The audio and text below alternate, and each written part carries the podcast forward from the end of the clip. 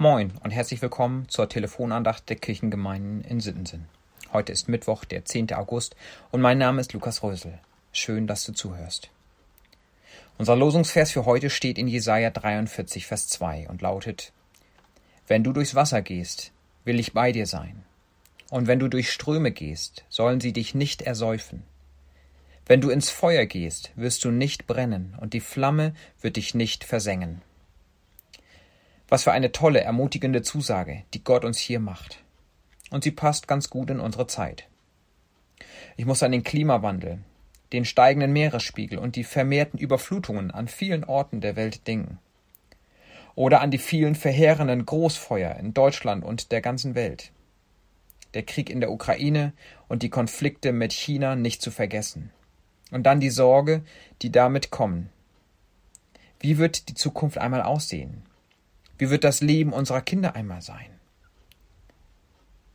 Aber bildlich verstanden erleben doch viel mehr Menschen, wie sie vor lauter Problemen und Sorgen untergehen. In Arbeit oder in Frust ertrinken, sich aus Not in brenzliche Situationen begeben.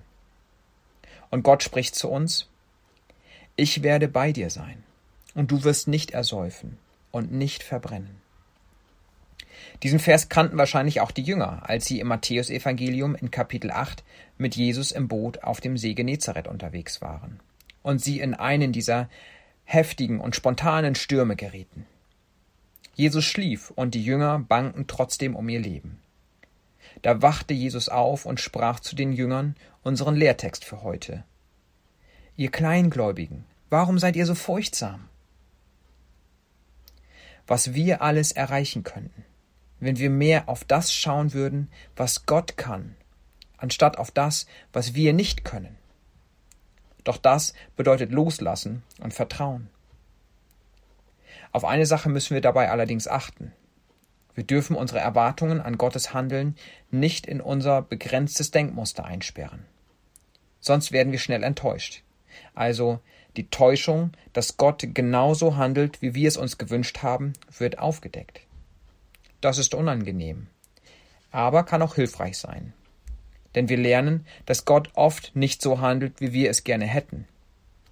Das zeigen zum Beispiel die beiden Bibelstellen an sich schon. Wir wünschen uns nämlich noch, wir wünschen uns nämlich vor allem gar nicht erst in einen Sturm oder ein Feuer zu geraten. Und wenn wir es doch tun, dann denken wir sofort, Gott ist nicht da.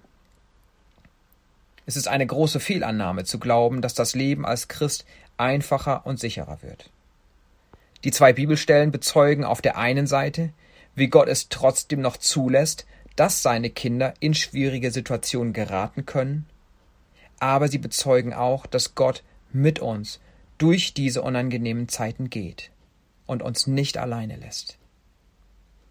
Aber mal ehrlich, wenn wir gerade nicht existenziell bedroht werden, dann bringen wir es trotzdem nicht in Verbindung mit Gottes Gegenwart und seinem fürsorglichen Handeln. Was hier logisch wäre, bleibt aus. Wir feiern Gott nicht dafür und lassen uns davon nicht in unserem Vertrauen in Gott stärken.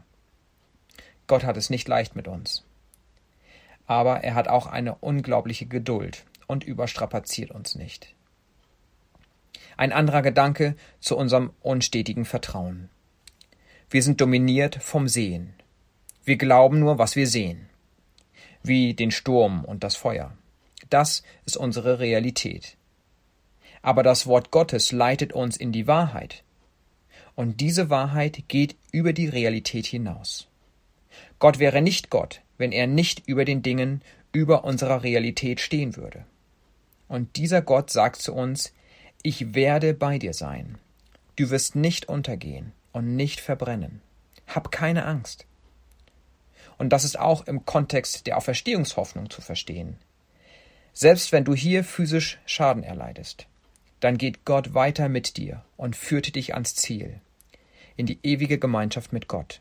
In der Offenbarung des Johannes wird im Kapitel 21 ausdrücklich beschrieben, dass Gott bei uns sein wird und alles neu machen wird, unsere Tränen abwischt und es keinen Schmerz mehr geben wird. So ist Gott, und das ist seine Wahrheit. Es liegt an uns, ob wir sie annehmen und uns von ihr prägen lassen oder von all dem, was uns sonst noch täglich versucht zu prägen. Ich könnte viele Geschichten erzählen, wie Gott im Missionsfeld mit uns durch Stürme und Feuer gegangen ist. Aber noch prägender sind letztendlich die eigenen Erlebnisse, wenn du selber Gottes Wirken erlebst. Und somit soll diese Andacht eine Ermutigung an dich sein, Gott mehr zu vertrauen und dein Leben, deine Realität mit etwas Abstand von einem anderen Blickwinkel aus zu betrachten. Und dann wirst du erleben und merken, dass er sein Versprechen hält. Er dich beruhigt und stärkt. Er ist für dich. Er ist mit dir. Mungo Akubariki. Gott segne dich.